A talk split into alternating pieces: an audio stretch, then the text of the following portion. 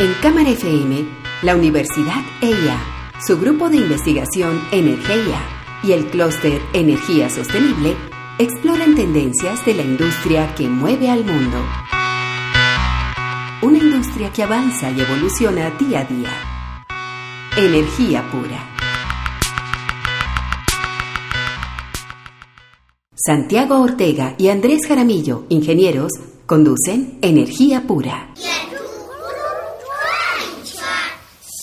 Hoy queremos hablar de un tema del cual en nuestras anteriores temporadas habíamos mencionado, es sobre energía nuclear y escuchábamos un tema que seguramente a los oyentes se preguntarán y qué tiene que ver esto con, con energía. Es una canción de Jean-Michel Jarre, un compositor y multiinstrumentalista de música electrónica y la canción se llama Souvenir de China y realmente la conexión la encontramos porque no por él, sino por un autor de ciencia ficción que dado el caso viene muy a cuento. Santiago, ¿por qué Liu Xixin, o, es, o leído en lo chino Xixin Liu, tiene que ver con la energía nuclear y con la literatura?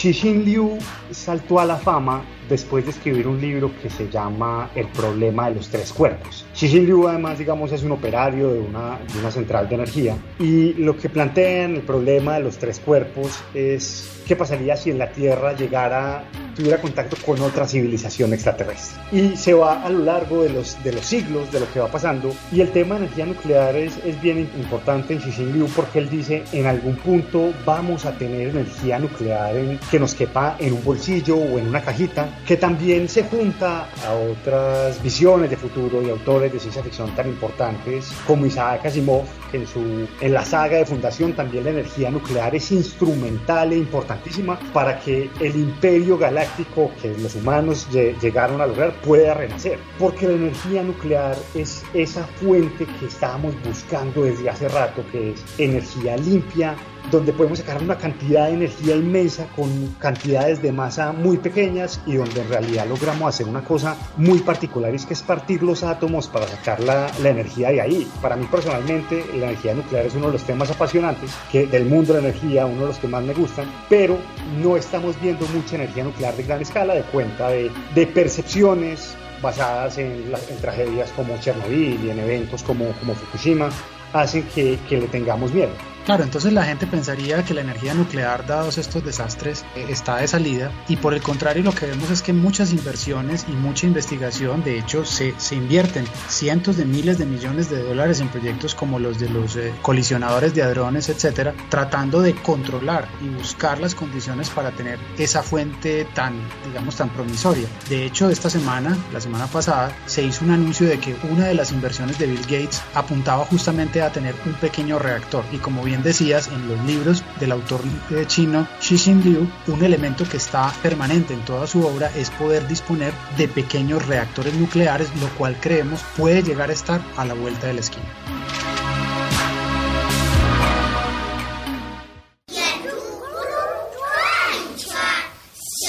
Santiago, ya que estamos hablando de energía nuclear, ¿es posible ser influencer de energía y de energía nuclear? Pues Andrés, yo creo que nosotros con energía pura, en cierto sentido, tratamos de hacerlo.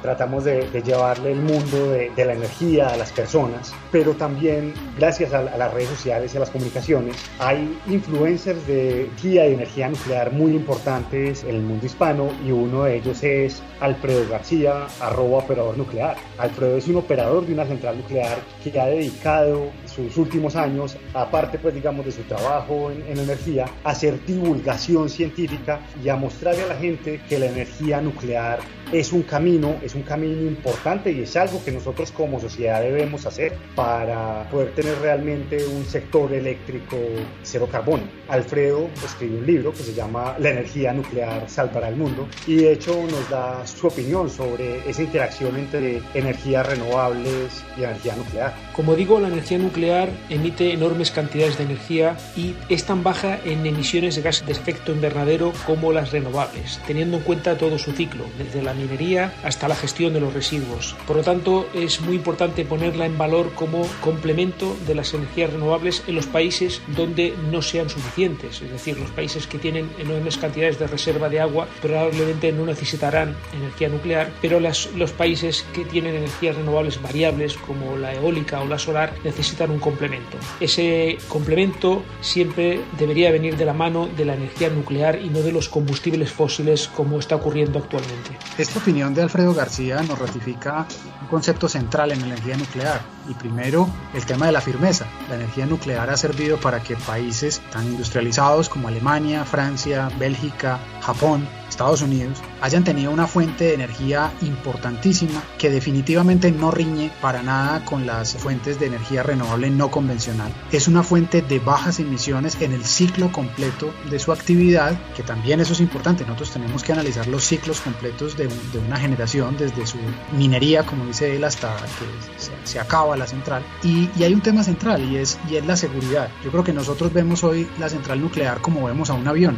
Todos de alguna manera nos sentimos nerviosos si no somos pilotos cuando nos montamos a un avión y nos parece terrible cuando un avión se cae, pero indudablemente es muchísimo más seguro en términos porcentuales viajar en avión que viajar en ningún otro medio de transporte como puede ser un automóvil o una bicicleta. Y eso pasa con la energía nuclear. Es la fuente eh, actualmente más confiable, de menores emisiones y más segura.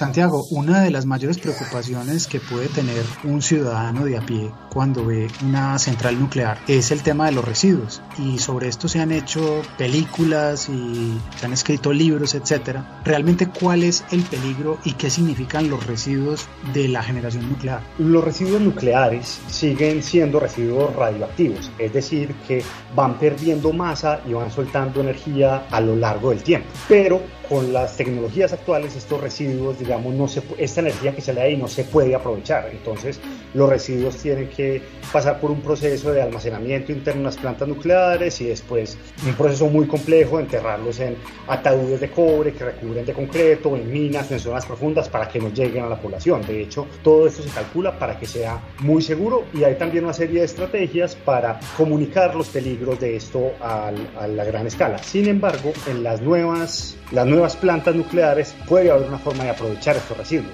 Claro, y para esto le pedimos a Alfredo García que nos hiciera una mayor claridad sobre las distintas generaciones de reactores que tienen tamaños distintos, tecnologías distintas, formas de disposición y, digamos, peligros o riesgos asociados diferentes frente a los primeros reactores que se hicieron.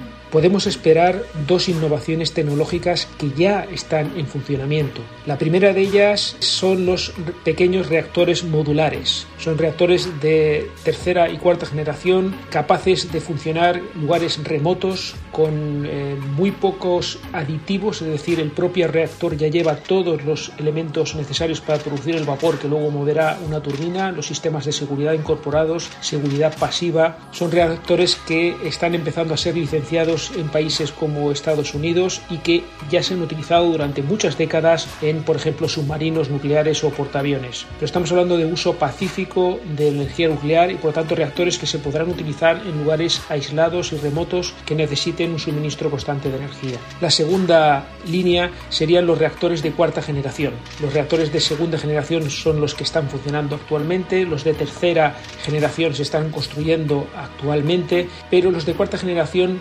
permitirán una gran revolución en el sector energético y sobre todo en el sector nuclear, porque serán capaces de consumir el combustible usado de los, de los reactores actuales. Es decir, podremos reciclar el combustible y ya se está utilizando esta tecnología en un reactor ruso de cuarta generación que está funcionando de forma comercial desde el año 2016, el BN800 ruso, un reactor de 800 megavatios eh, similar a los reactores eh, actuales de otras tecnologías. Por lo tanto, pequeños reactores modulares y reciclaje de residuos radiactivos en reactores de cuarta generación.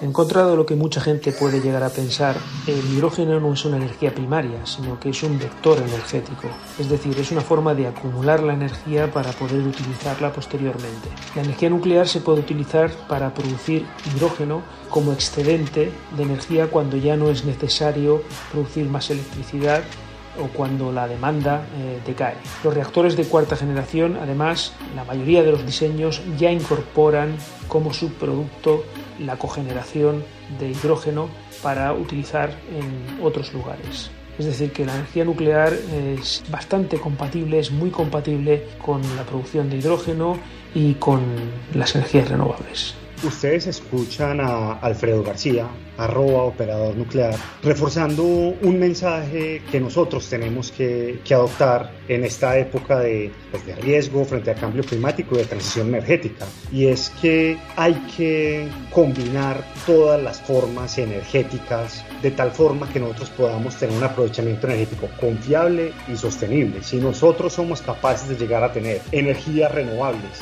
que aprovechen los recursos renovables que tenemos, energía nuclear que aprovecha, digamos, esta, esta fuente de energía capturada en, en el uranio y, e hidrógeno como un vector energético que nos sirva para distintos usos, podríamos llegar a tener un mundo energéticamente sostenible y también confiable para poder suplir nuestras necesidades energéticas. Claro, y pese a, lo que, de alguna manera nos han mostrado las, las películas como Dark, por ejemplo, ¿cierto? para hablar de un caso reciente, pues volvemos al chino, volvemos a Xi Liu, quien nos muestra la posibilidad de que si tuviésemos una fuente de energía con estas características limpia y cuasi infinita, las posibilidades para la Tierra serían muy importantes. De hecho, Alfredo García titula su libro La energía nuclear salvará al mundo, como una versión positiva de una fuente que ha estado ahí, que es madura, que el mundo ya la, la conoce, la sabe manejar, la sabe operar y que no podemos dejar de lado,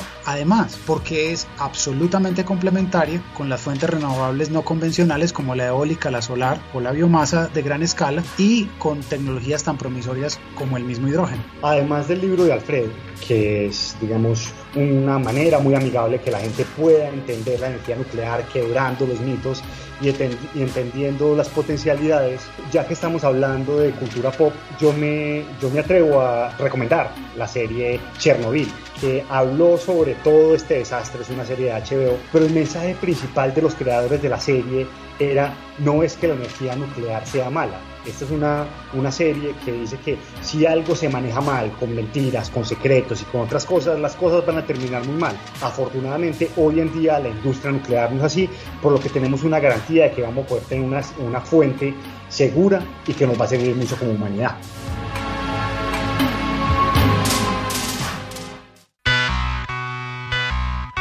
En Cámara FM, la Universidad EIA, su grupo de investigación Energía y el clúster Energía Sostenible exploran tendencias de la industria que mueve al mundo. Una industria que avanza y evoluciona día a día. Energía pura.